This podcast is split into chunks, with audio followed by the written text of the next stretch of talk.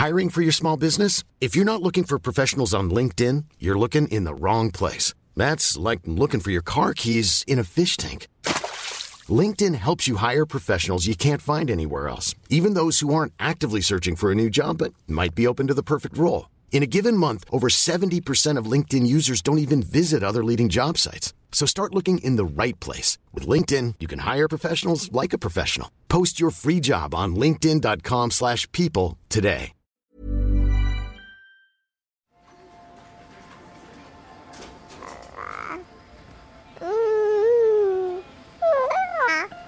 Il faut se mettre euh, en mode guerrier pour pouvoir affronter ça euh, et pas euh, sombrer.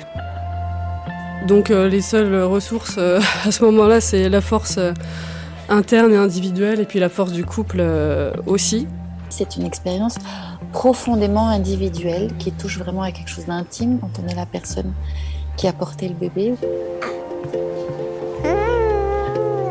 Ils ignoraient que ce serait aussi dur que ça, je pense. Ouais, ils doivent vivre un enfer. Pourquoi tu m'as jamais aimé T'aimer Mais qui a dit que je dois t'aimer C'est qu'il s'agit de déconstruire l'existant pour créer du nouveau. Et le nouveau, c'est la parentalité. Bienvenue dans mon cabinet. Je suis Mathilde Bouichou, psychologue clinicienne spécialisée en périnatalité. Je reçois, j'accompagne des femmes, des hommes, des futurs parents, des couples aussi, autour de toutes les questions euh, qu'ils peuvent se poser sur euh, leur parentalité, leur devenir parent. Euh, ça peut aller lorsqu'ils s'interrogent sur leur désir d'enfant, aux difficultés qu'ils peuvent rencontrer pendant la grossesse, aux questions d'infertilité, au parcours de PMA, et puis aussi autour de toutes les questions éducatives qu'ils peuvent se poser avec leurs enfants.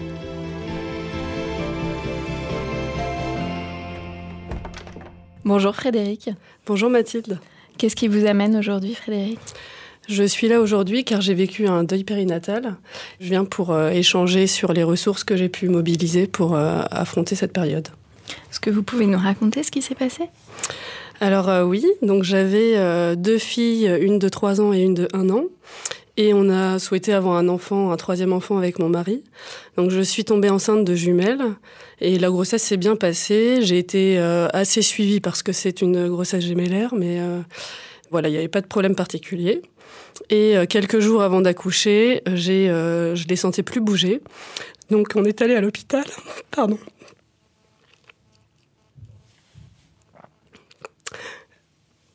Et donc c'est là qu'on a appris qu'elles euh, étaient décédées toutes les deux. Donc mon deuil périnatal, c'est donc une mort fétale in utero et pas un, une IMG pour le, pour le cadre. Donc euh, il n'y avait aucun signe avant-coureur, donc c'était une annonce très violente. Euh, ensuite, euh, on est retourné chez nous et puis ensuite, je, je suis revenue à l'hôpital quelques jours après, pour, enfin le lendemain, pour accoucher. Donc dans ces cas-là, c'est un accouchement classique par voie basse que j'ai que j'ai vécu. Et voilà, donc après j'ai eu un long congé maternité puisque euh, c'était des jumelles et que c'était nos troisième et quatrième enfants. Euh, et depuis, euh, donc on a eu un, nouveau bébé qu'on a, on a choisi de, de lancer assez rapidement après la perte de nos, de nos jumelles. Et du coup, euh, Frédéric, là, vous nous dites bien euh, les différents moments, voilà, et l'intensité aussi des, émotions dans, tous ces, moments-là. Du coup, par rapport aux, ressources, alors déjà au moment de, cette annonce que vous dites extrêmement brutale, violente, euh, est-ce qu'il y a des choses que vous avez mobilisées ou voilà des ressources extérieures qui vous ont été utiles? Au moment de l'annonce, pas vraiment parce que euh, donc c'était euh, encore une fois c'était très soudain, il n'y avait aucun signe euh, précurseur. Donc les seules ressources à ce moment-là, c'est la force interne et individuelle et puis la force du couple aussi. mais on en a, enfin moi j'en ai eu conscience dès le début, dès qu'on dès qu'on nous a annoncé ça, je me suis dit bon là, il faut se mettre en mode guerrier pour pour pouvoir affronter ça et pas sombrer. Donc à la fois la force, euh, je pense ma force individuelle et puis, euh, et puis la force de notre couple. Et euh, le moment suivant, c'était donc la naissance. Enfin, même juste avant, en fait, on est rentré chez nous. le lendemain, il a fallu accompagner l'aîné à l'école et puis la deuxième à la crèche. Donc déjà, c'était un moment aussi particulier où donc on l'a annoncé aux maîtresses et aux personnes de la crèche pour qu'elles puissent s'occuper au mieux de nos enfants vu la, vu la situation. Et rien que là, que vous l'aviez dit à vos filles aînées. Voilà, on l'avait dit déjà à nos filles aînées, tout à fait. Et donc là, on a ressenti un soutien. Euh, on s'attendait à rien, mais euh, donc à la fois la maîtresse et puis les personnes de la crèche étaient très avenantes et euh, le soutien, on l'a souvent ressenti, parfois de façon inattendue, qui, qui venait de personnes qu'on voilà, qu'on soupçonnait pas, pas forcément les amis les plus proches. Et en tout cas, le côté très local, parce qu'en fait, dès le lendemain, c'est les personnes qu'on a vues, c'est les voisins, le le côté très quotidien. Donc voilà, donc déjà ça, et puis euh, aussi j'ai appelé, euh, l'hôpital a été vraiment euh, irréprochable au moment de l'annonce et puis dans les heures qui ont suivi. Donc très, très délicat, très pro, même s'il n'avait pas beaucoup de temps. Ça vous a manqué, ça, ce temps de percevoir qu'ils n'avaient pas beaucoup de temps? Non, non, non. Non, et puis je pense que j'attendais pas non plus autre chose en fait. Donc. Euh, après, j'ai appelé euh, ma, la sage-femme qui m'avait suivie. Et heureusement, parce qu'elle m'a, elle m'a permis de me poser euh, pas mal de questions, enfin de prendre conscience de tous les choix qu'on allait avoir à faire. Donc, par exemple, est-ce qu'on voulait faire une autopsie? Est-ce qu'on voulait voir les, les filles? Est-ce qu'on voulait les prénommer? Est-ce que qu'est-ce qu'on voulait faire des corps? Donc, il y avait beaucoup de questions qui sont venues très rapidement en fait. Mhm. Donc euh, heureusement qu'elle nous en a parlé à ce moment-là. Euh, et donc ensuite on est allé à l'hôpital. Euh, encore une fois, vraiment à l'hôpital, ils ont été parfaits. Et donc voilà, bah, après c'est un accouchement normal avec des personnes qui sont formées pour gérer ça et puis gérer le côté psychologique de, de la situation. Pour l'accouchement, est-ce qu'il y a des choses qui vous ont aidé plus spécifiquement? Franchement, euh, j'avais déjà accouché, je savais que l'accouchement de jumeaux, euh, enfin je savais comment ça allait se passer. Ce qui m'a aidé, c'est vraiment le soutien euh, de, de l'équipe, de l'équipe médicale et le fait d'être entouré par nos amis, nos familles, dans, alors qui n'étaient pas présents, mais bon, avec qui on échangeait quand même beaucoup à ce moment-là. et puis après, je crois qu'à ce moment-là, c'est juste la force intérieure. Ensuite, donc il y a le, temps, euh, le temps d'hospitalisation, puis vous êtes rentré chez vous. Voilà, comment les choses se, sont passées ensuite? Donc c'est une amie qui est venue me chercher euh, à l'hôpital, qui était enceinte euh, jusqu'au cou. Mais c'était une de mes meilleures amies, donc je préférais que ce soit elle à ce moment-là plutôt que quelqu'un d'autre. Et on a pris le temps, on a pris le temps de discuter, on, on est allé se boire un café, elle m'a accompagnée à la maison, mon mari gardait nos, deux grandes. Donc euh, là encore, enfin c'était un soutien, euh, c'était vraiment la présence qui comptait et puis la possibilité d'échanger euh, sans, sans jugement, sans intervenir, la qualité d'écoute de mon ami qui était importante. C'est quelque chose, Frédéric, que vous lui aviez demandé de venir vous chercher? Euh, Ou les choses je pense que c'était voilà les choses se sont organisées comme ça c'était assez naturel et euh, elle, euh, elle, était très présente et du coup c'est comme ça que je sentais euh, les choses et euh, donc à ce moment-là et ça a été vrai dans les mois aussi qui ont suivi c'est l'intuition guide aussi. Il faut savoir vraiment s'écouter, écouter les. Enfin, en tout cas, moi, c'est comme ça que, je l'ai vécu. Mais quand il y a des émotions, même inattendues, ou des envies inattendues qui qui euh, se laissaient poindre, euh, voilà, faut les saisir au vol et voir ce dont on a besoin à cet instant-là. Et euh, en l'occurrence, euh, voilà, la présence de cette amie-là était importante pour moi à ce moment-là. Hmm. Ensuite, comment vos proches euh, se sont, euh, est-ce qu'ils se sont manifestés? Comment ils ont été présents ou, pas pour vous? Euh, À ce moment-là, on était quand même, les choses étaient assez guidées. bon, l'hôpital, la maison, donc c'était beaucoup d'échanges en fait, des textos, des appels. donc on sentait la présence de nos amis et notre famille. Et et après, au retour à la maison euh, les amis se sont exprimés euh, de façon très différente et c'était bien parce que ça se complétait. Donc certains nous ont offert euh, des bouquins qui, n'avaient rien à voir avec la situation, voilà, qui nous ont permis de nous évader aussi. On a des amis qui nous ont proposé de garder nos filles un week-end pour qu'on puisse aller au ciné tous les deux. d'autres qui qui nous envoyaient des fleurs, des chocolats, enfin plein de choses différentes et c'était c'était très bien comme ça. Et le fait que ça corresponde à chacun d'eux nous touchait. et la famille a été présente dans la mesure où mes parents nous ont permis de partir en voyage tous les deux dans les semaines qui ont suivi. Euh, donc en gardant nos enfants à la maison. Donc leur aide a été principalement euh, de ce côté-là, plutôt que dans les discussions et dans la, dans la présence, euh, voilà, en termes d'échange et de discussion. C'était plutôt une aide, en l'occurrence, garder nos enfants, et ça a été très précieux à ce moment-là. Hmm. Frédéric, par rapport euh, à toutes les décisions que vous avez dû prendre, vous parliez tout à l'heure de l'autopsie, euh, de l'inhumation, euh, est-ce que voilà, ces décisions-là ont été des ressources pour vous? Là, je pense à l'autopsie, le fait peut-être d'avoir des explications. On n'en a pas toujours parfois, mais... Alors là-dessus, on nous avait prévenu qu'on n'aurait certainement pas d'explication. Donc on s'était préparé à ça. On a eu des hypothèses, donc c'était déjà bien. Et euh, je crois que moi, je m'étais dit vraiment que fallait s'attendre à pas avoir d'explication et à pas être dans la, voilà, dans la recherche d'erreurs éventuelles, dans la recherche de euh, justement d'explications là où peut-être qu'il y en avait pas ou que en tout cas les médecins euh, n'en avaient pas à nous fournir. Donc euh, quand on a quand on a eu des hypothèses, en fait, ça m'a pas aider plus que ça. Enfin, je pense que c'était très bien de les, de les connaître, hein. ça, allait dans le bon sens, mais j'attendais pas ça pour passer à autre chose, entre guillemets. Est-ce que pour vous, il y avait une, dimension spirituelle, religieuse voilà, euh, alors là, moi j'ai toujours un peu tâtonné en termes de religion et euh, cette période a aussi eu ça de constructif, c'est que j'ai évolué là-dessus. Je me suis rendu compte que la religion n'avait pas du tout de place dans mes émotions, dans mon, ça ça m'a apporté aucune aide. J'ai pas du tout eu envie de prier. Euh, donc en fait là encore une fois, c'est mon corps presque plus que ma tête qui a parlé.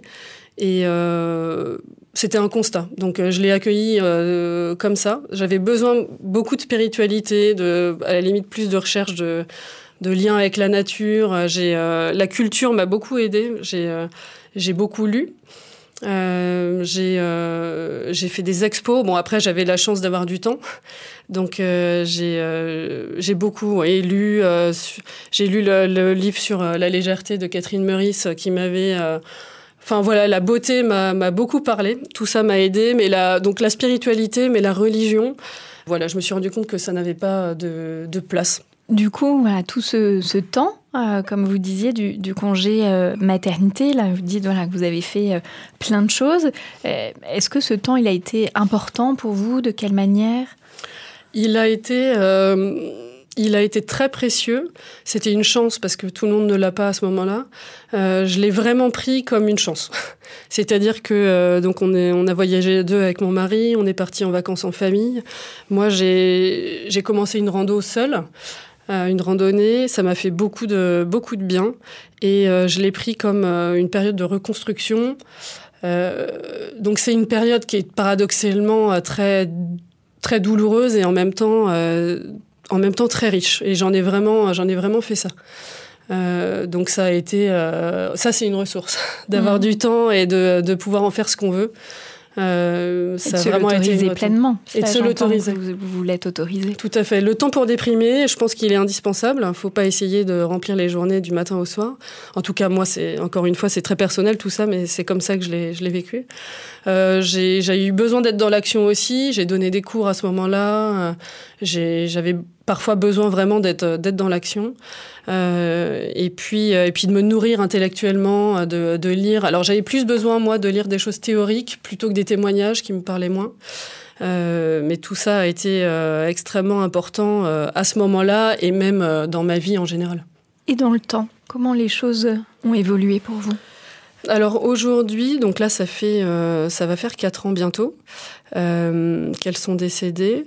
Aujourd'hui, on a euh, quelques rites qui nous notamment à leur date d'anniversaire, on fait une journée en famille, on va au Père Lachaise d'abord là où elles sont il y a une stèle et où elles ont été incinérées.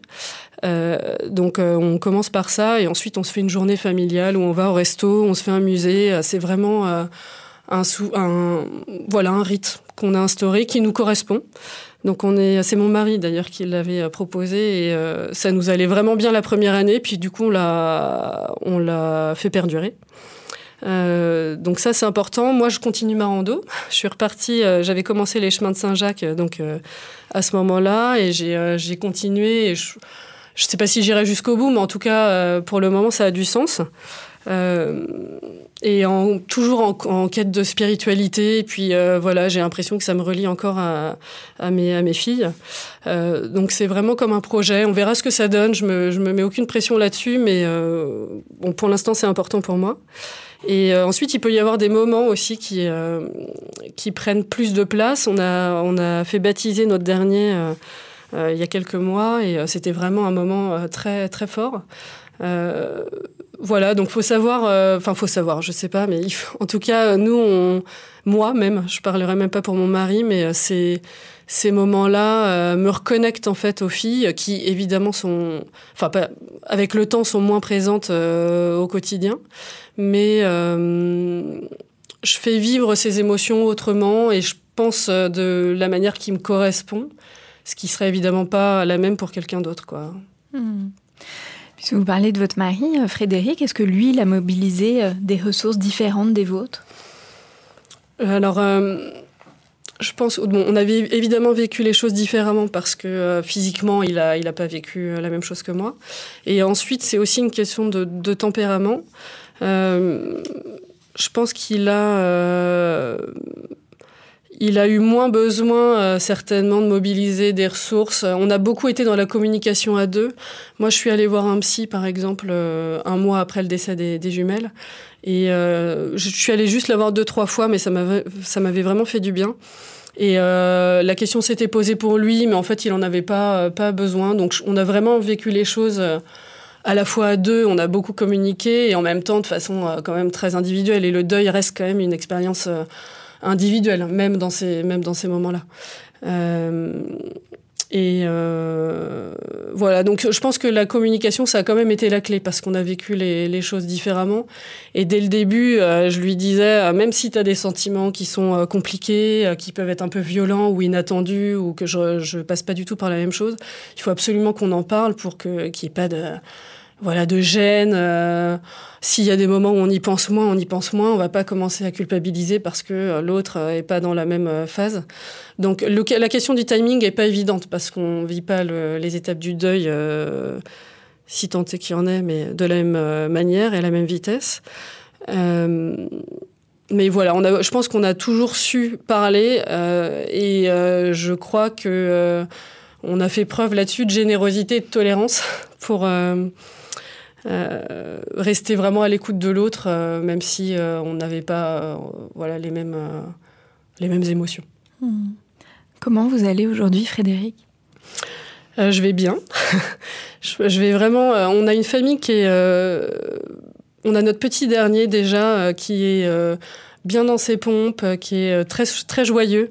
Et je me dis qu'on a fait un sacré boulot mhm. pour en arriver là. Donc, moi, j'ai pas de. C'est un sujet qui est pas du tout un tabou pour moi, et je veux pas qu'il le soit. C'est plus ou moins compliqué d'en parler avec certaines personnes, mais euh, c'est un événement qui fait partie de nos vies, euh, qui est indissociable à ce qu'on est aujourd'hui.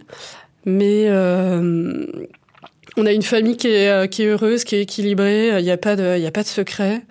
moi, je suis vraiment bien dans ma vie. J'ai pas de, je suis retournée voir un psy euh, une fois juste avant d'accoucher de, mon dernier, justement pour euh, être sûre de pas trop mélanger les choses. Et là, j'en ressens pas, j'en ressens pas le besoin aujourd'hui. Et euh, je pense que c'est l'équilibre de ma famille et le, côté harmonieux qui me qu'atteste à mes yeux qu'on on va bien. Merci beaucoup, Frédéric. Je vous propose maintenant qu'on se connecte avec notre experte Hélène Gérin. Bonjour Hélène Gérin. Bonjour à toutes les deux. Vous êtes euh, ancienne thérapeute et accompagnante euh, à la naissance. Vous êtes euh, l'autrice d'un livre remarquable qu'on a déjà recommandé dans Parentalité qui s'appelle Dans ces moments-là, publié aux éditions Mille et une pépites et qui est un livre vraiment justement sur cette question des ressources. Le deuil périnatal fait partie de ma clinique euh, quotidienne. J'accompagne des femmes, des hommes, des couples confrontés euh, à des arrêts euh, de grossesse, des interruptions médicales de grossesse, à la mort fétale in utero, comme Frédéric, au décès de leur enfant, parfois à quelques heures ou quelques jours de vie sont toujours des situations tragiques, extrêmement douloureuses, dans lesquelles la mort et la vie s'entremêlent.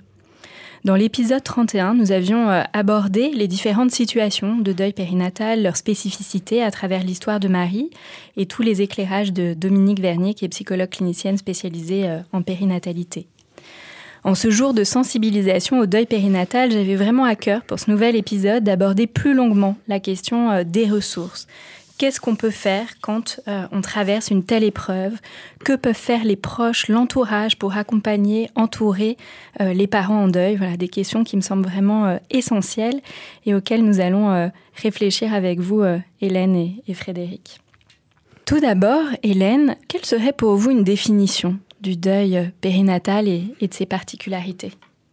Bah, peut-être pour commencer, euh, pour les personnes qui ne sont pas forcément familières avec la thématique ou qui ne l'ont pas vécu de très près, la définition officielle que donne l'OMS, l'Organisation mondiale de la santé, c'est un deuil qui survient après 22 semaines d'aménorrhée, 22 semaines de grossesse, et avant une semaine de vie. Ça, c'est la définition officielle.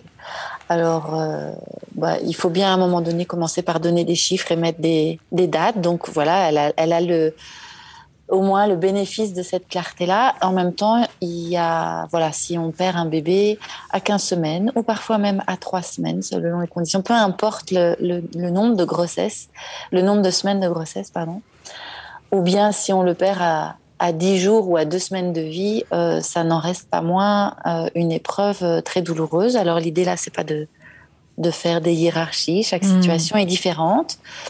Euh, mais on sait aujourd'hui que la douleur, elle se mesure pas nécessairement en semaines de grossesse, qui est souvent un, un leurre ou une idée reçue euh, de la part des, proches, de l'entourage. Euh, quand on ne le vit pas de l'intérieur. Donc voilà, ça c'est la définition. Après, la définition officielle. Après, qu'est-ce qu'on peut dire sur les spécificités de ce deuil-là? Alors, il y a beaucoup de choses. Il y a le fait, effectivement, comme le disait, comme vous le disiez tout à l'heure, Frédéric, il y a quelque chose de très, euh, très personnel, très intime, très individuel. Il y, a des, il y a des choses qui traversent beaucoup de personnes endeuillées qui sont similaires. Il y a quelque chose d'assez universel. Et puis il y a aussi, c'est une expérience profondément individuelle qui touche vraiment à quelque chose d'intime, quelque chose à l'intérieur de son corps aussi, quand on est la personne qui a porté le bébé ou les bébés. Donc c'est à la fois euh, très très personnel et individuel et en même temps, euh, ça se vit rarement seul un deuil. Euh, il y a souvent euh, des proches, vous parliez tout à l'heure de, des femmes de la crèche, des puricultrices, des femmes à l'école de, vos enfants déjà nés.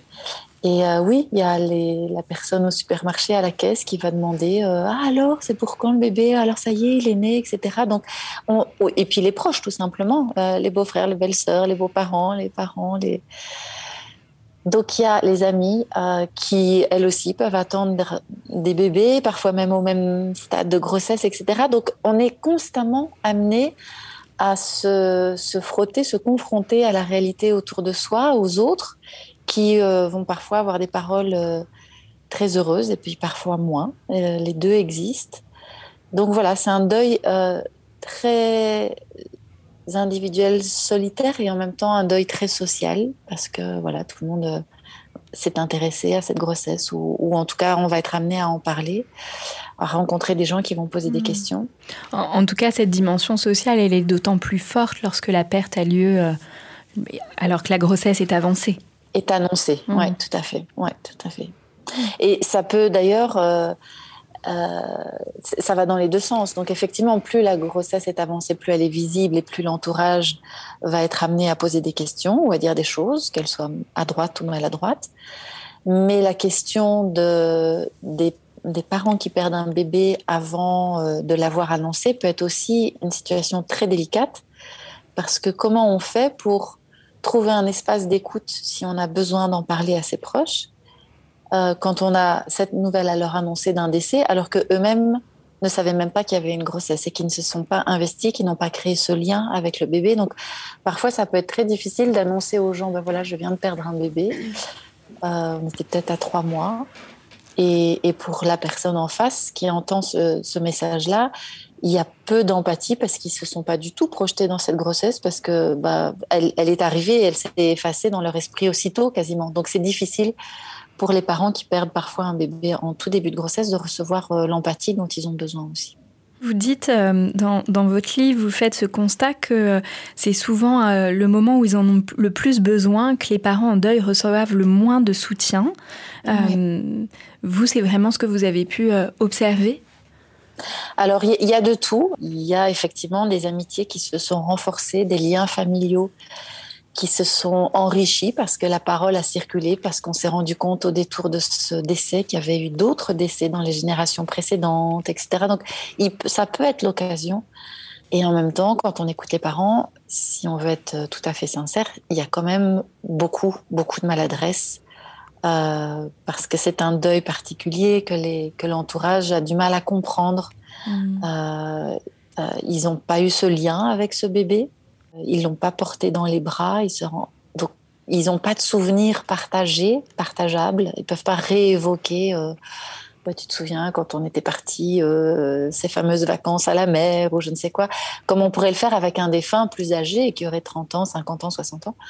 Euh, là, il n'y a pas tout ce patrimoine de, de souvenirs partageables et du coup, ça rend l'évocation de ce bébé très difficile. Et donc, ça augmente encore plus euh, la sensation d'isolement ou de solitude des parents. C'est quelque chose, Frédéric, que vous avez pu ressentir? Oui, et en plus, euh, c'est vrai que si on peut avoir des besoins assez différents selon les moments ou des choses qui nous pèsent plus. Moi, y a, je me souviens d'un moment où ce qui me pesait le plus, c'était qu'elle soit deux, qu'elle soit deux à être décédée. Et ça, euh, capter ça euh, en tant qu'ami ou famille et se dire ah bah là ce dont elle a besoin c'est qu'on parle de ça. Bon moi si je si j'en parlais pas c'était impossible de deviner. Donc il faut c'est vrai que en tant que parent il faut faire preuve de bah de, euh, de, communication quoi de, de mmh. expliquer aussi ses besoins parce que les, les autres peuvent pas forcément euh, les deviner. Mmh. euh, et après les familles c'est vrai sont enfin moi, nous c'est notre cas.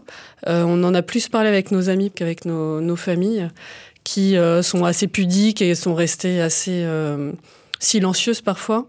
C'est pas du désintérêt, c'est pas de l'oubli, mais euh, assez silencieuses. Est-ce qu'il y a eu des, des maladresses, Frédéric? Les maladresses, oui. oui, oui. De la part d'amis, un peu. dans ces cas-là, voilà, on sait que pendant une période, il y a des amis qu'on voit moins, qui sont moins à l'aise dans ces situations, et voilà, on, on renoue après, ou enfin renoue où euh, le lien s'est juste un peu écarté un moment et puis c'est tout. Après, euh, les maladresses qui sont euh, qu'on peut encore moins éviter, c'est vraiment ce que vous disiez, Hélène Gérin. c'est la boulangère, moi, qui m'avait dit, mais en 2018, il se passe encore ce genre de choses. et donc là, il faudrait que je me justifie, que j'essaie de lui trouver des, explications à elle, alors que moi-même, je n'en ai pas. donc ça, c'était voilà, pas ça ou la nature fait bien les choses. Je l'ai entendu aussi, alors qu'en l'occurrence, c'était pas un handicap euh, et c'était pas la nature qui avait bien fait les choses, c'est la nature qui avait mal fait les choses, puisque mmh. a priori il y a eu un problème sanguin entre nos, nos deux filles. Donc voilà, pour les maladresses, euh, il y en a eu, ouais, ouais, ouais, il y en a eu euh, plusieurs. Comment vous viviez ça, que Moi, j'étais assez philosophe, je crois.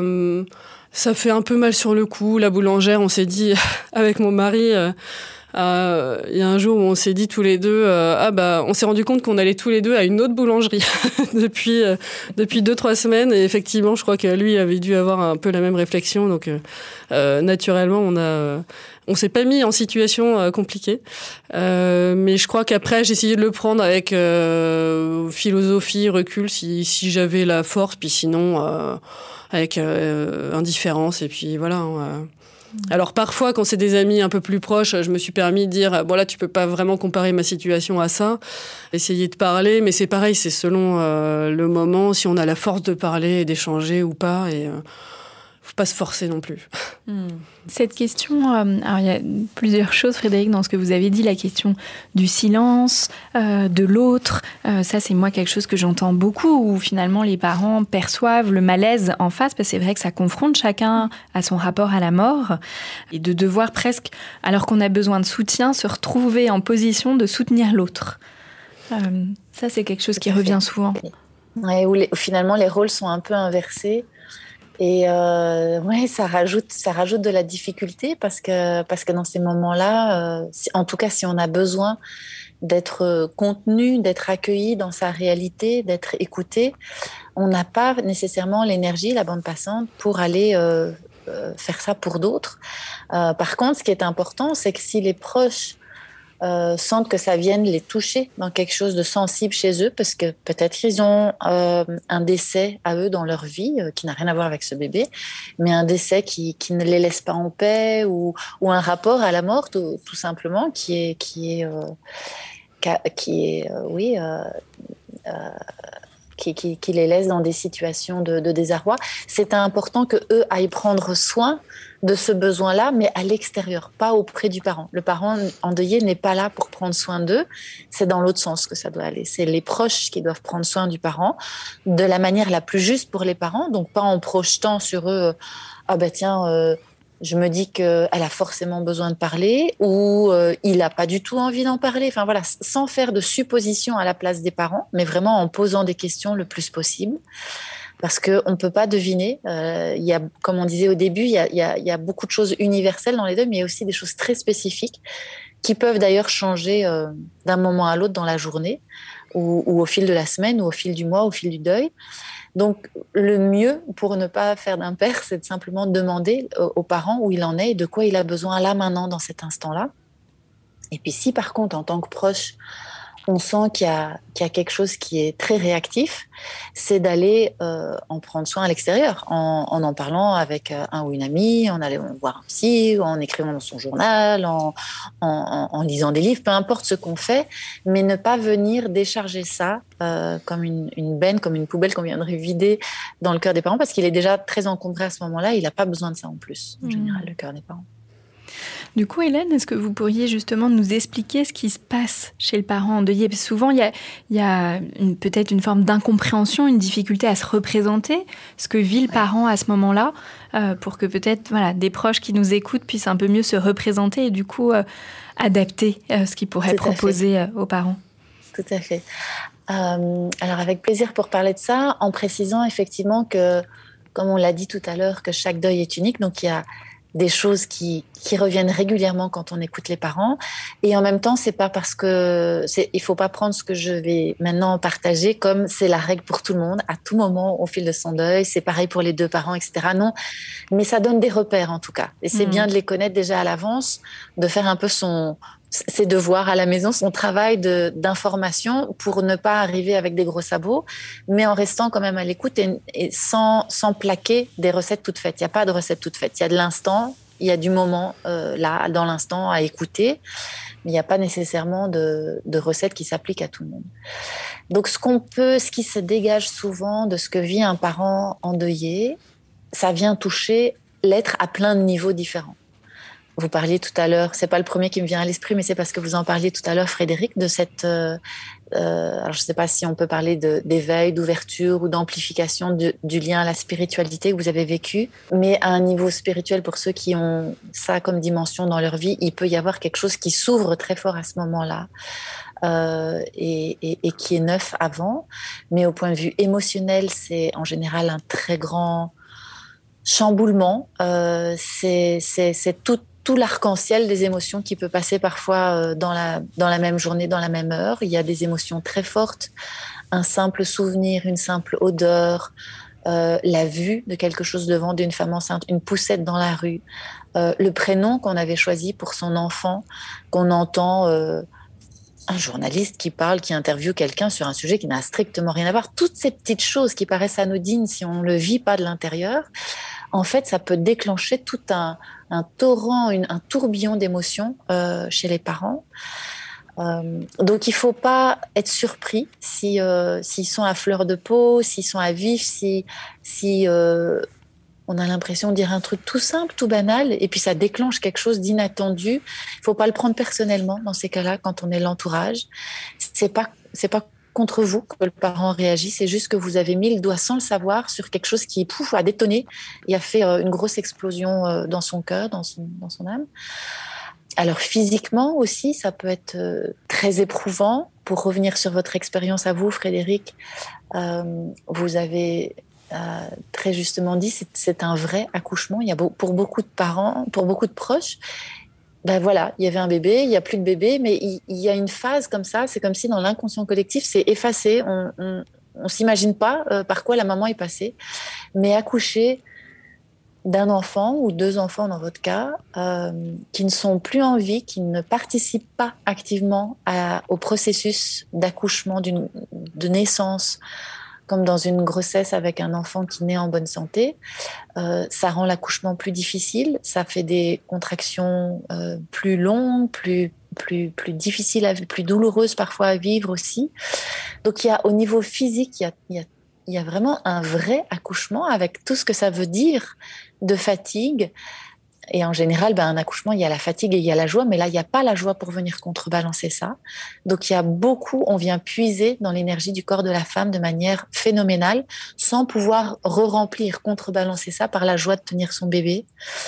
Physiquement, pareil, l'entourage ne se rend pas compte, mais très tôt, en fait, le processus, le corps ne, ne fait pas forcément la distinction si le bébé est, est, est né ou si, enfin, s'il est vivant ou s'il est décédé. Il y, a il y, aura du lait et donc il va falloir gérer toute cette, euh, toute, toute, cette transformation transformation physiologique du corps et le lait qui arrive. Et, et quand on n'a pas de bébé à nourrir à ce moment-là, on peut se sentir très encombré. D'abord, il y a la douleur physique que ça peut procurer si, si on ne l'accompagne pas correctement, mais aussi euh, toute la douleur émotionnelle de que faire de ce lait. Euh, alors, il y a certaines mamans qui décident de l'offrir dans des banques de lait pour donner un sens euh, ou pour, pour se sentir utile, pour, pour honorer le travail sacré que leur corps est en train de faire et pour aider d'autres mamans ou d'autres bébés qui en ont besoin. Enfin, voilà, en tout cas, au niveau physique. Euh, oui, là, Hélène, vous nous dites bien qu'il y a l'accouchement et puis il y a un vrai postpartum avec il y a un vrai tout ce que ça implique. Avec mm. tout ce que ça implique. Mm. Avec tout ce que ça implique aussi émotionnellement quand euh, bah, si on doit euh, faire de la kiné, si on doit aller... Bah, il y a d'autres d'autres mamans à côté qui viennent avec leur bébé dans le maxi-cosy, dans la salle d'attente ou dans le cours de, de rééducation, enfin d'accompagnement de, du périnée, etc. Euh, il faut pouvoir encaisser tout ça. C'est vraiment pas facile. Euh, alors, il y a plein d'autres petits détails. Si on veut se, figurer un peu la réalité de, parents qui viennent de perdre un bébé, s'il y a, y a un accouchement, il y a aussi avec un séjour à l'hôpital. Ben, ça veut dire qu'on est dans si, si le, le, personnel médical il fait pas spécialement attention, on va être mis en maternité et puis à côté dans le même couloir, on va entendre des bébés euh, qui crient la nuit, qui pleurent, qui appellent leurs parents. On va entendre des familles ou des amis qui viennent tout en jouer, venir complimenter, féliciter les nouveaux parents, etc. On va voir des bouquets de fleurs qui, s'entassent devant la porte des parents d'à côté. Euh, euh, ça peut, voilà, tout ça ravive une plaie extrêmement à dans ces moments-là. Donc, il y a aussi un autre aspect de la réalité.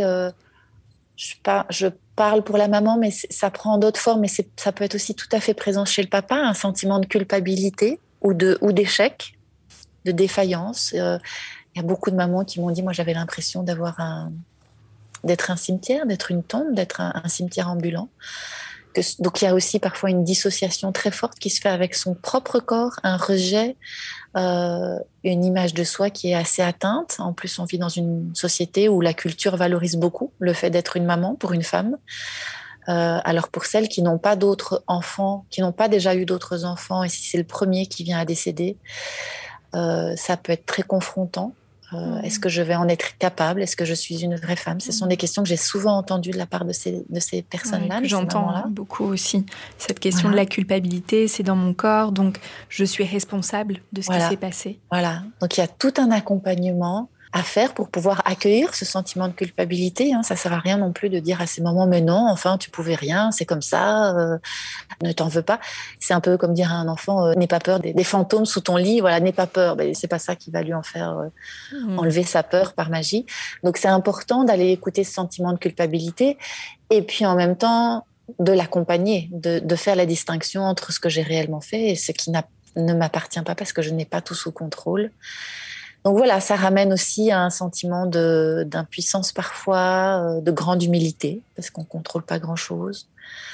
Euh, voilà, il y a aussi beaucoup, il peut y avoir dans le quotidien de parents beaucoup de, de, de, difficultés ou de crispations à l'intérieur du couple. J'entends euh, que par chance, ça n'a pas été trop souvent le cas, Frédéric, dans votre histoire, mais ça peut très vite arriver parce qu'on a des vécus différents, on a des modes éducationnels différents de son, sa propre enfance, on a ses blessures et ses ressources qui sont propres et différentes.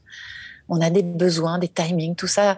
Voilà, il y, y, a beaucoup de choses qu'on peut dire sur la réalité mmh. de, de, parents qui vivent euh, un deuil périnatal, mais voilà, avec ça, on couvre déjà beaucoup de choses. Mmh. Sur Il y a peut-être une chose que j'aimerais rajouter, c'est la question de la fatigue au-delà de la dimension corporelle, euh, la fatigue émotionnelle liée au deuil. Tout à fait.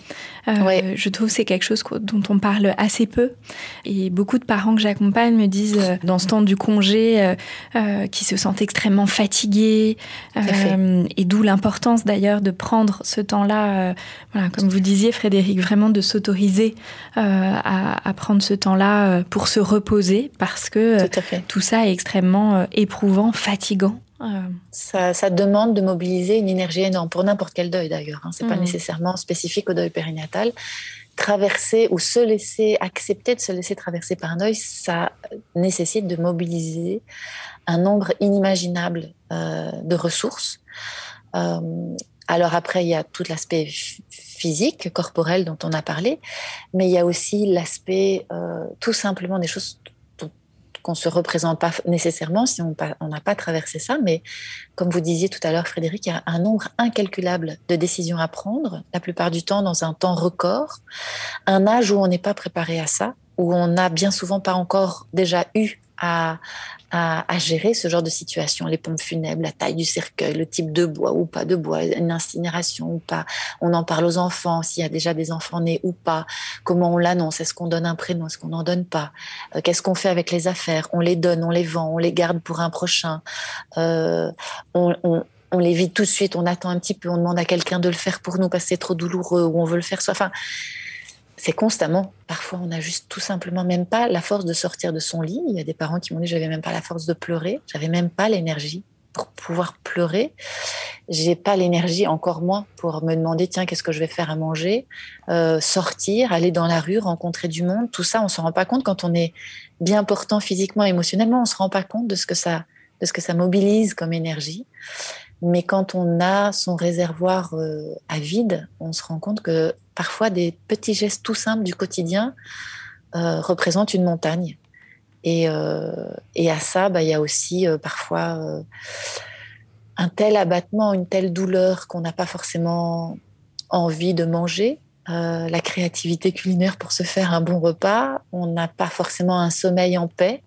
On peut avoir beaucoup d'insomnie. Donc voilà, il y a toutes sortes de raisons supplémentaires qui viennent se rajouter et qui fait qu'à un, moment où on manque beaucoup de ressources, ou en tout cas où on doit en mobiliser beaucoup, eh ben on peut vite être amené à en manquer et du coup, le soutien des proches peut être d'autant plus précieux.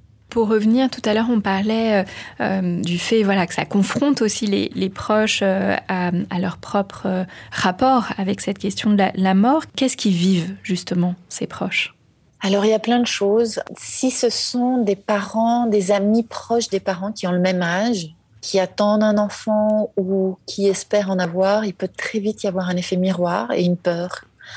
Et si ça m'arrivait, c'est arrivé à elle, à lui, à eux on s'y attendait pas du tout, mais si ça leur arrive à eux, ça peut très bien m'arriver à moi. Donc il peut y avoir une espèce d'angoisse qui mm. se diffuse. Et du coup, euh, la version très maladroite de ça, c'est euh, un besoin de mise à distance euh, de la part des proches. Il y a beaucoup de parents qui m'ont dit, moi j'avais l'impression d'être ouais, comme un pestiféré, de, porter la mort sur moi, comme si dès que j'arrivais à une soirée, bah, tout d'un coup, L'ambiance descendait de trois étages. Il y avait des grands silences. Les gens ne savaient pas quoi dire, ne savaient pas s'il fallait me regarder dans les yeux ou pas. Ils savaient euh, ils étaient mal à l'aise, ils savaient pas s'il fallait parler de la pluie, du beau temps, euh, si c'était ça dont j'avais besoin ou au contraire si ça, allait me blesser.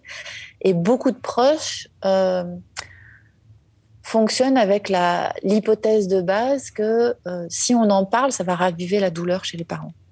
Alors on peut très bien comprendre l'intention est très belle, très noble à la base, mais le problème c'est que ça correspond très rarement à la réalité du vécu des parents. Euh, les proches, ils se disent, euh, on va pas en parler. C'est une soirée, là c'est léger, ils ont peut-être besoin de s'amuser, et puis euh, je vais les faire pleurer si j'évoque leur enfant ou ce qu'ils viennent de vivre, etc. Sauf que en fait, ça se passe pas comme ça. Les parents, la plupart du temps, s'ils viennent de perdre un enfant, ou même si ça s'est passé il y a six mois ou il y a un an, très probablement ils y pensent, si pas 24 heures sur 24, quasi quoi. Et donc, c'est pas les autres qui vont leur rappeler Ah, tiens, oui, c'est vrai, avant-hier, j'ai perdu un bébé. Non, ça marche pas comme ça. Euh, par contre, le fait de ne jamais l'aborder, alors que pour eux, ça occupe tout, l'espace émotionnel, psychique euh, dans la pièce, euh, ça crée un gros décalage. Il y a un grand, un, grand écart, un fossé qui se crée de mais attends, mais moi, c'est hyper présent dans ma vie, puis là, on n'en parle pas du tout. Euh, du coup, ça peut vite créer la sensation chez les parents que cette réalité-là, elle est niée, qu'on n'a pas envie de l'entendre euh, et qu'il faut qu'ils se taisent. Et ça, c'est souvent dans, le traumatisme d'un deuil. Il y, a, la perte qui est très douloureuse, mais bien souvent, la, douleur supplémentaire de ne pas pouvoir en parler quand on en a envie, elle est, elle est presque encore plus euh, traumatisante que l'événement lui-même. C'est quelque chose que vous avez ressenti, Frédéric? Tout à fait, c'est tout à fait euh, juste. Euh, moi, j'ai changé de travail euh, juste après mon congé maternité. Et donc, personne ne savait. C'est quand même quelque chose qui est très fort pour moi. Donc, les personnes dont je me rapprochais, je me disais, c'est bizarre, elles savent toujours pas qu'il n'y a pas si longtemps que ça quand même. J'ai perdu deux bébés et tout. Donc, il y a un moment, je leur en ai parlé. C'était pas trop le bon moment, mais il y a, comme il y avait jamais de bon moment, je me disais, bah, c'est, enfin, c'est, c'est bizarre, quoi. Donc, euh, je leur en ai parlé. Non, c'était pas trop le bon moment. C'était un peu euh, étonnant, mais euh, tant pis, quoi. J'ai pas de regrets. Je... C'est un peu comme si, sinon, on créait des secrets ou des tabous là où il faut pas qu'il y en ait. Donc, et c'est vrai que comme rien n'est visible, euh, c'est pas écrit sur ma tête que j'ai perdu un bébé. Bon, euh, euh, personne ne peut le deviner. Donc, quand on change d'environnement, soit on en parle, soit on n'en parle pas. Mais si on n'en parle pas, ça peut ne pas être gênant, mais ça peut aussi être vécu comme un peu un secret ou un tabou qui se crée là où mm. c'est, il faut pas que ça soit le cas. Et puis là, en plus, vous abordez la question de comment en parler ou que faire sur le lieu de travail. Ouais. C'est pas un lieu où on accueille généralement nos émotions, hein, euh, en tout cas dans, dans, les entreprises ou dans n'importe quel type d'organisation euh, aujourd'hui en France. C'est pas c'est pas nécessairement la place, euh, le lieu le, le, plus favorable pour parler de sa vie privée, de ses émotions, de ce qu'on traverse. Et donc, c'est tout à fait légitime. S'il y a des gens qui n'ont pas du tout envie d'en parler, ça peut tout à fait être compréhensible. Puis d'ailleurs, même si on ne le comprend pas, il n'y a, a, pas à comprendre. C'est un choix qui appartient aux parents et donc il y a juste à avoir à l'accepter.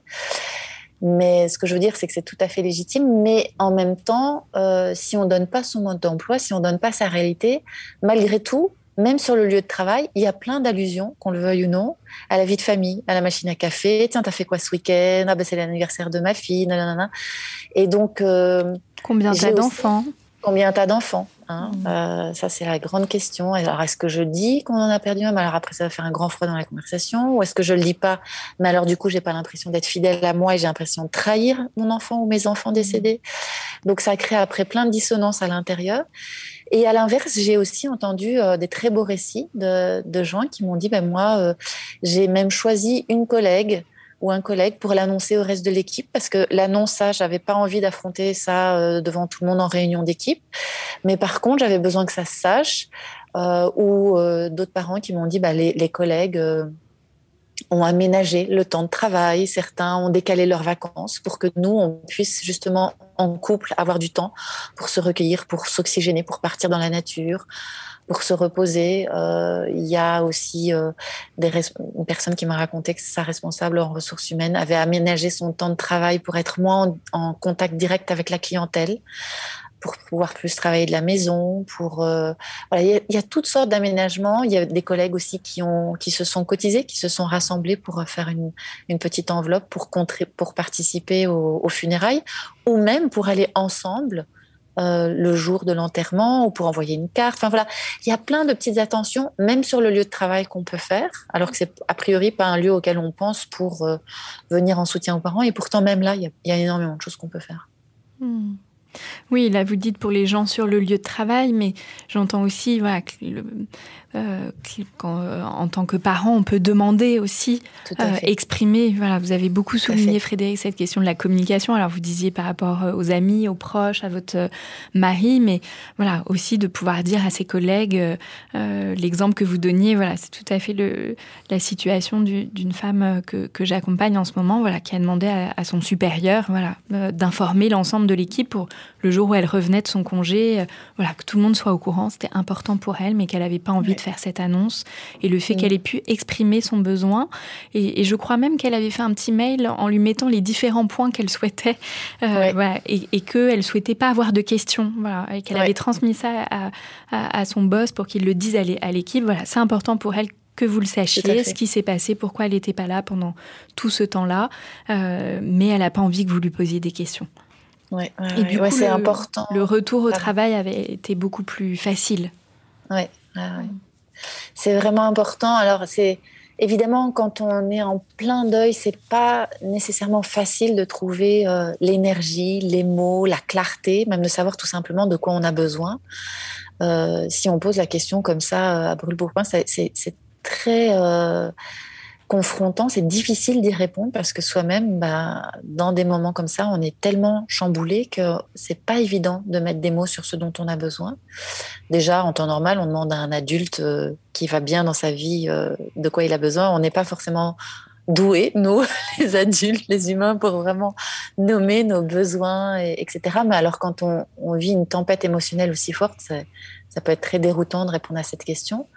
Cela dit, si on a ne serait-ce qu'un une toute petite pointe d'intuition de ben en fait ça je sens que ça me fait du bien ou ça au contraire à chaque fois ça me met mal après j'ai une mauvaise expérience quand je suis dans ce genre de situation et eh ben c'est vraiment utile de pouvoir le partager de donner son mode d'emploi euh, autour mmh. de soi si on en a l'énergie à ce moment-là parce que euh, c'est clair, on disait tout à l'heure qu'il y a beaucoup de maladresse, mais en même temps, les autres ne peuvent pas savoir. C'est vraiment, comme on le disait, un moment tellement intime. C'est je, me souviens encore de cette expression, un parent qui me disait, un papa qui me disait, c'est comme si j'avais été catapulté sur une autre planète et les autres ne pouvaient pas avoir la moindre idée de ce que je vivais. Et donc, si on ne crée pas cette passerelle, si on ne crée pas ce pont pour inviter aussi les proches à comprendre où on en est, ce qu'on vit, si on leur donne pas un minimum de, de guide, de mode d'emploi, c'est très difficile pour eux de se, de se le figurer, de se l'imaginer.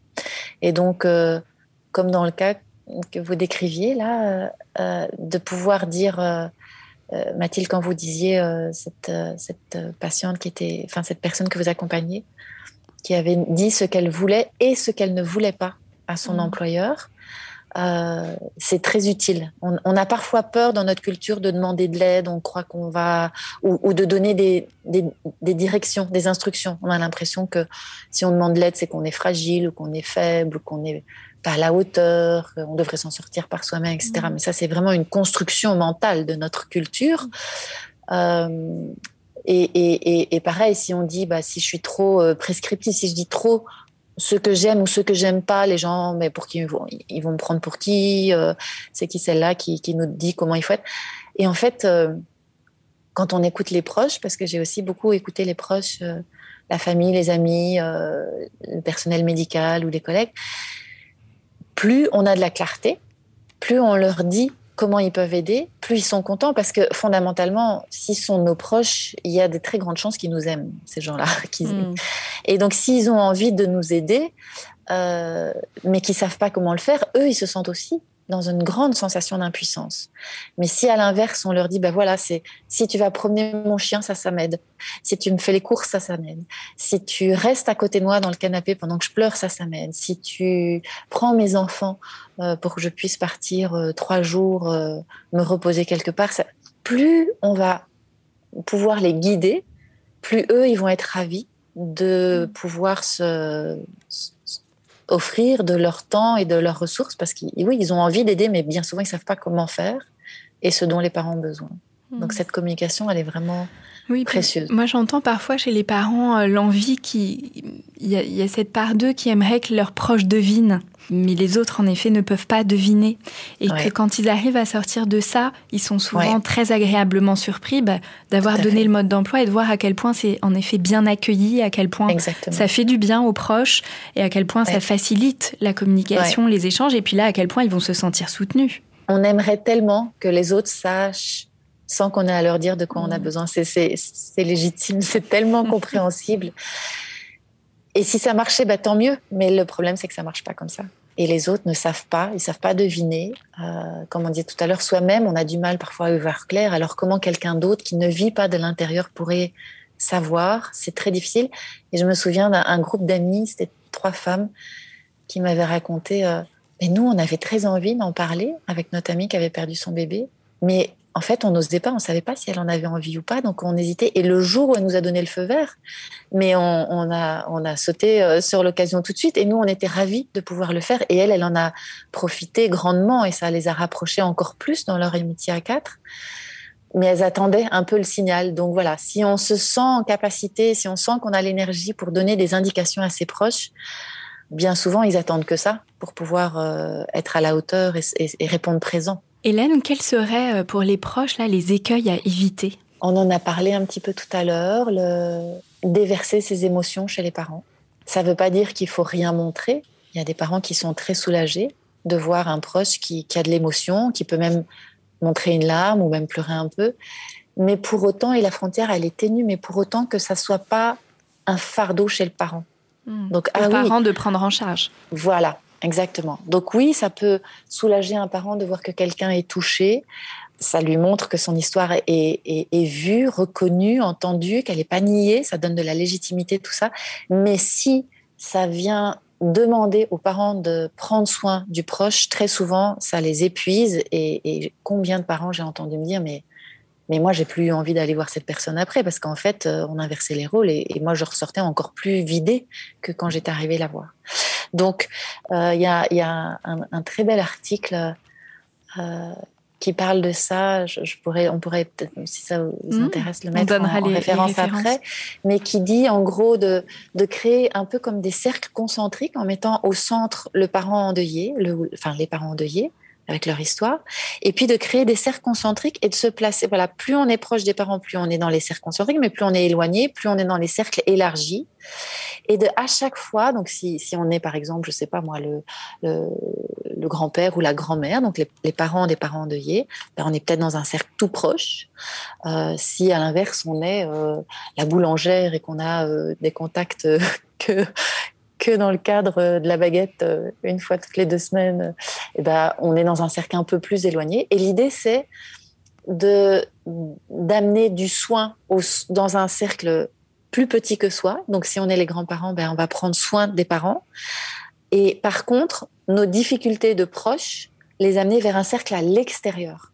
Donc, par mmh. exemple, le grand-parent va en parler à son ami, à son club de bridge, euh, à, à, sa psy ou peu importe, mais d'aller vers l'extérieur, de, de n'amener dans un cercle plus petit que soi que du doux, que du je me mets à ton service, je t'écoute, voilà. Donc voilà, c'est, je trouve que c'est visuellement mmh. euh, une très belle manière de se représenter la chose, de n'amener vers la personne qui est la plus proche concernée de la situation que du doux, et puis à l'extérieur, ses propres émotions à aller travailler.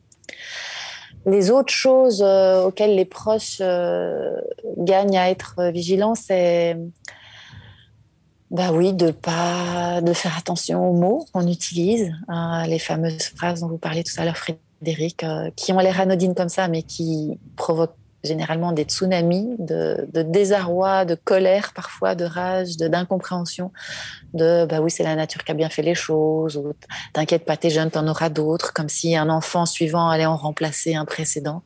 On dirait jamais ça de quelqu'un qui devient veuf euh, à 45 ans, bah t'inquiète pas, t'auras une nouvelle femme dans un mois, c'est pas grave.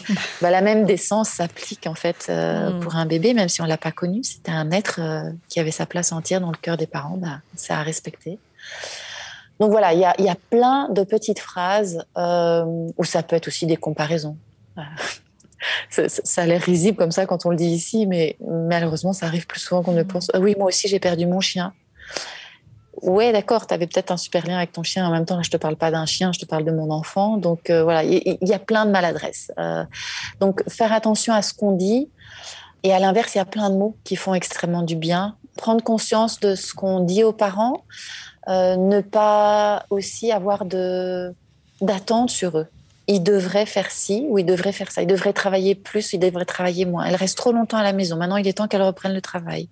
Ou euh, ils devraient lui donner un prénom. Pourquoi ils n'ont pas donné de prénom à cet enfant? Ils vont pas savoir faire leur deuil s'ils n'ont pas donné de prénom. Ou à l'inverse, mais enfin, euh, pourquoi ils donnent un prénom? C'est cristallisé, c'est figé, la douleur. Enfin voilà. Les parents entendent parfois tout et son contraire. Et donc, de ne pas avoir de, d'attente, de il faudrait, euh, de jugement, euh, pas de reproche, pas de normes. Tu devrais mmh. faire comme si, ou voilà. Il euh... y, y, a une autre phrase peut-être qui me semble importante à dire, dire c'est euh, la pression euh, sur il faut passer à autre chose. En tout cas, quand ouais. il y a un certain temps qui est passé, voilà, il y aurait cette idée, voilà. Voilà, qui, en tout cas, cette pression, cette phrase qui revient très souvent, ouais. il faut passer à autre en chose. En fait, je crois que quand les proches se disent ça, euh, en fait, ce que, ce que très maladroitement ils essaient de dire, c'est j'aimerais tellement que tu puisses accueillir de la joie à nouveau dans ta vie. Et les parents aussi, hein, en général, il est d'accord avec ça, il aimerait tellement, mais sauf que si c'est pas la réalité, c'est que c'est pas encore possible pour mille et une raisons. Et donc, euh, le deuil, il a un temps incompressible. Il euh, n'y a pas un parent qui se complaît et qui fait durer le plaisir du deuil pour le plaisir de, de souffrir. Ça n'existe mmh. pas. Et donc, si aux yeux des proches, c'est des phrases que j'ai entendues, hein, euh, des proches qui ont l'impression que les parents se complaisent dans la douleur, si on a cette sensation-là, c'est qu'en fait, en tant que proche, on aimerait avoir une baguette magique et on aimerait que le temps s'accélère. Et c'est compréhensible.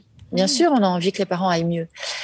Sauf que cette phrase-là, elle les aide pas. Et au contraire, elle peut même avoir un effet contre-productif et les ralentir dans leur processus. Parce que tant qu'ils n'ont pas été accueillis dans ce, cette réalité qu'ils vivent, ça peut créer des embûches dans leur, euh, dans leur processus de, de, traversée du deuil. Et donc, il faut, il faut pouvoir les accueillir euh, là où ils en sont, avec le temps que ça prend. Et, et j'ai aussi combien d'exemples de parents euh, qui n'ont pas pu se confronter à leurs émotions et à ce deuil dans un premier temps. Et puis c'est seulement parfois deux ans, trois ans, quatre ans après que c'est revenu en boomerang, parfois même encore plus fort.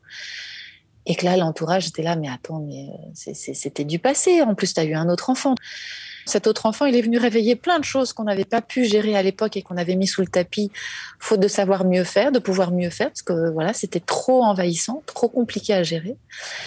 Et donc, euh, si ça revient, six mois, enfin, si six mois après, on sent que la personne est vraiment encore très impactée par son deuil, d'abord, c'est normal, ça prend du temps.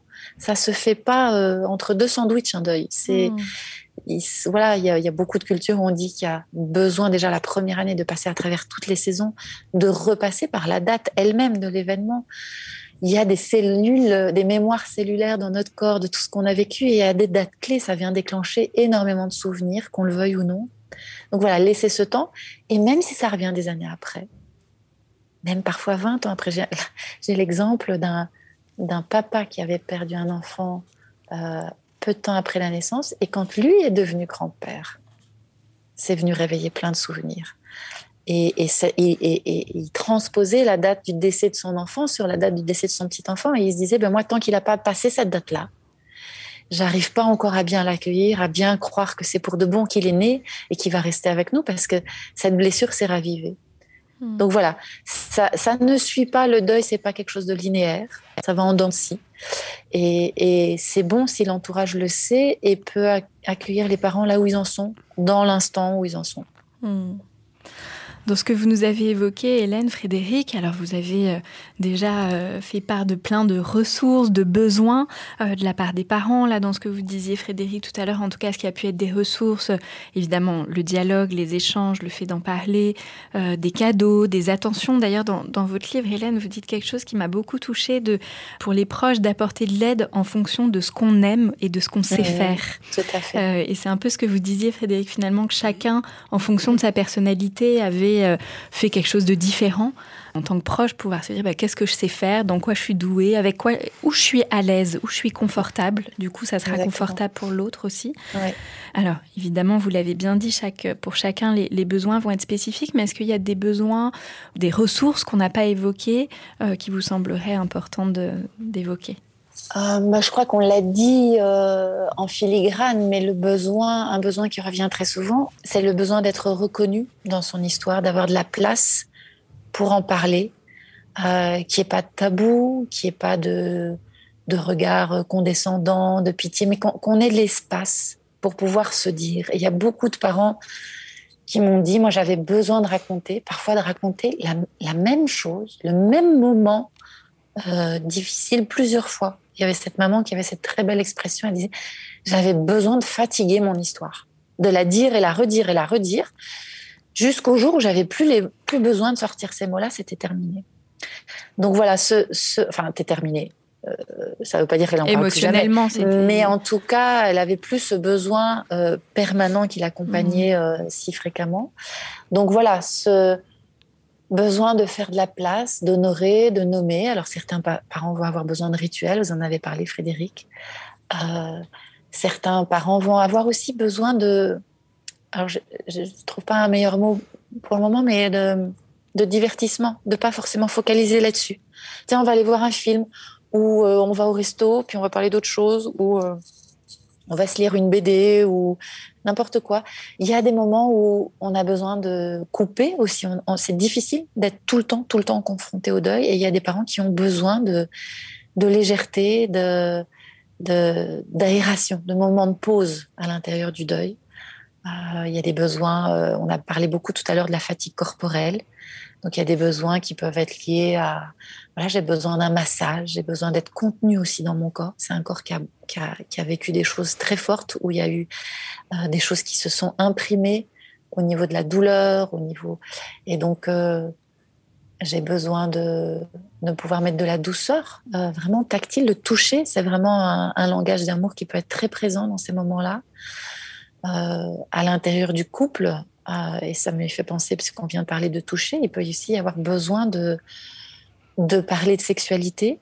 Euh, c'est quelque chose que parfois on a tendance à mettre de côté. Euh, et il y a des, des, papas ou des mamans qui ont très vite envie de recommencer à avoir un nouvel enfant ou qui ont très vite envie de... Il y a une, une, un élan de vie qui est tellement fort en eux que ce besoin est là. Et puis il y a d'autres parents qui, euh, qu'on soit homme ou femme, il ne faut pas non plus euh, tomber dans le stéréotype, euh, mais qu'on soit homme ou femme, il y, a, des couples pour qui c'est très difficile de réavoir accès à du désir. Déjà, après n'importe quelle grossesse, ça peut être le cas. Euh, mais là, quand la zone de plaisir se superpose à la zone de douleur et de, de trauma ou de deuil, etc., euh, ça peut être compliqué de réapprivoiser ça, de se donner aussi le droit simplement d'avoir euh, du plaisir, d'avoir des moments de légèreté, de douceur, etc. pour beaucoup de parents, il y a ce conflit interne. Je devrais être malheureux, je devrais pleurer, je ne devrais pas être dans la joie ou dans un moment d'allégresse. Donc voilà, ça peut être aussi un besoin important à l'intérieur du couple d'oser avoir ces conversations-là. Comment tu as envie d'être touché Est-ce que je peux te toucher l'épaule? Est-ce que voilà. Hélène, est-ce que vous avez quelque chose d'autre? Ce grand-père dont je parlais tout à l'heure me disait qu'il avait vraiment réussi avec son, son meilleur ami à tisser ce lien, à ce qu'il n'y ait pas de tabou entre eux, qu'ils puissent en parler. Et en fait, le prénom de l'enfant a été souvent nommé. Alors, pour le proche, au départ, c'était un peu bizarre de, de sortir ce prénom de sa bouche. Puis en fait, il s'y est habitué. Puis c'est devenu une personne. C'est vraiment devenu une personne dans la famille. Alors, c'est pas une personne qui est là, assise à table, euh, qu'on voit grandir, mais c'est une personne dans le paysage émotionnel et psychique de toute la famille et de cet ami-là et de sa famille à lui aussi. Et donc, de pouvoir le nommer de temps en temps, et puis aux dates anniversaires, euh, dates de fête des pères, de fête des mères, enfin voilà, de continuer à faire vivre le souvenir euh, sans que ce soit pathos nécessairement ou, ou, lourd ou pesant. Dans le mmh. temps, ça peut être très beau d'intégrer à la vie de la famille, à la vie de ces amis-là, l'existence de cet enfant qui est décédé, mais qui a été, qui est et qui sera toujours aimé par ses parents. Comme vous nous l'avez bien dit, Hélène, Frédéric, il existe euh, de nombreuses ressources pour cheminer euh, en tant que parent lorsqu'on est confronté au deuil périnatal, que l'entourage peut faire énormément de choses pour aider, soutenir, accompagner. On l'a dit plusieurs fois, la communication euh, est essentielle des deux côtés, à la fois des parents et à la fois des proches, de ne pas hésiter à poser des questions, à être peut-être maladroitement bienveillant, peut-être. Je recommande souvent euh, des lectures à mes patients. Frédéric, alors vous nous disiez que vous aviez beaucoup lu. Est-ce qu'il y a quelque chose que vous auriez envie de nous partager? Il y a une philosophe que j'aime beaucoup qui s'appelle Cynthia Fleury, qui avait été interviewée dans l'émission Boomerang d'Augustin Trapenard. Et à la fin, elle avait écrit un texte sur les, euh, les parents endeuillés et principalement les mamans euh, que je trouve magnifique. Mmh. Qu'on retrouve facilement sur Internet. Voilà. Merci Frédéric. Hélène, est-ce que vous auriez quelque chose à nous recommander? Alors, ben, pour compléter, euh, pour faire écho à ce que vient de dire Frédéric, moi je vais proposer plutôt euh, une vidéo parce que parfois c'est parfait de lire des livres. Pour certains parents, c'est vraiment ça qui est juste. Et puis parfois, on est fatigué, on a le cerveau en compote et on a envie de quelque chose de plus court ou d'une vidéo. Et il y a deux très belles ressources que je recommande. Euh, une justement pour les papas ça s'appelle Quand passe la tempête, le deuil des pères sur YouTube, je crois, et qui euh, aborde le côté masculin, le côté euh, paternel du deuil périnatal, et qui fait euh, référence au, témoignage, je crois, de quatre papas. Et c'était très beau, avec beaucoup de nuances et beaucoup de finesse et de, de raffinement, très très riche. Et une autre série de documentaires, là c'est un petit peu plus long, c'est quatre épisodes d'une série documentaire qui a été faite au Canada, par le CHU Sainte-Justine et qui s'appelle Revenir les bras vides. Et c'est aussi avec des témoignages de parents et des témoignages d'experts sur ces thématiques-là. Donc c'est très riche et ça couvre beaucoup de sujets aussi avec beaucoup de délicatesse et de bienveillance. Merci Hélène. Et puis moi, je vais à nouveau recommander votre livre dans ces moments-là et aussi votre site internet parce que sur votre site, il y a énormément de ressources qu'on peut télécharger, notamment la liste récapitulative des 130 idées pour soutenir euh, les parents en deuil qu'on retrouve dans votre livre. Et, vraiment, votre livre est une mine d'or parce qu'il donne vraiment plein d'astuces, même des, petits exercices pour justement pouvoir, euh, euh, on parlait tout à l'heure de la difficulté parfois en tant que parent endeuillé ou en tant que proche de parents endeuillés de pouvoir savoir quels sont ses besoins. Voilà, il y a aussi plein de petits exercices pour pouvoir euh, justement voilà trouver, identifier euh, quels sont ses euh, besoins. Donc voilà, c'est vraiment un livre très précieux. Merci. Un immense merci, Frédéric, d'être venu partager avec nous votre histoire, votre chemin de vie. Merci beaucoup. Merci beaucoup euh, Hélène Gérin pour tous vos conseils, tout ce que vous venez euh, de, nous partager, toutes vos pistes qui, j'en suis certaine, vont vraiment aider euh, beaucoup de parents endeuillés et leurs proches. Merci beaucoup. Merci. Merci Mathilde et je suis ravie d'avoir fait votre connaissance à toutes les deux et par votre intermédiaire Frédéric, celle de vos deux petites filles aussi. Merci. Pour ceux qui nous écoutent, je vous rappelle que vous pouvez nous suivre sur Facebook, Instagram et nous écrire à l'adresse suivante podcastparentalité au pluriel. Si vous avez aimé, n'hésitez pas à liker et à noter et on se retrouve dans un prochain épisode.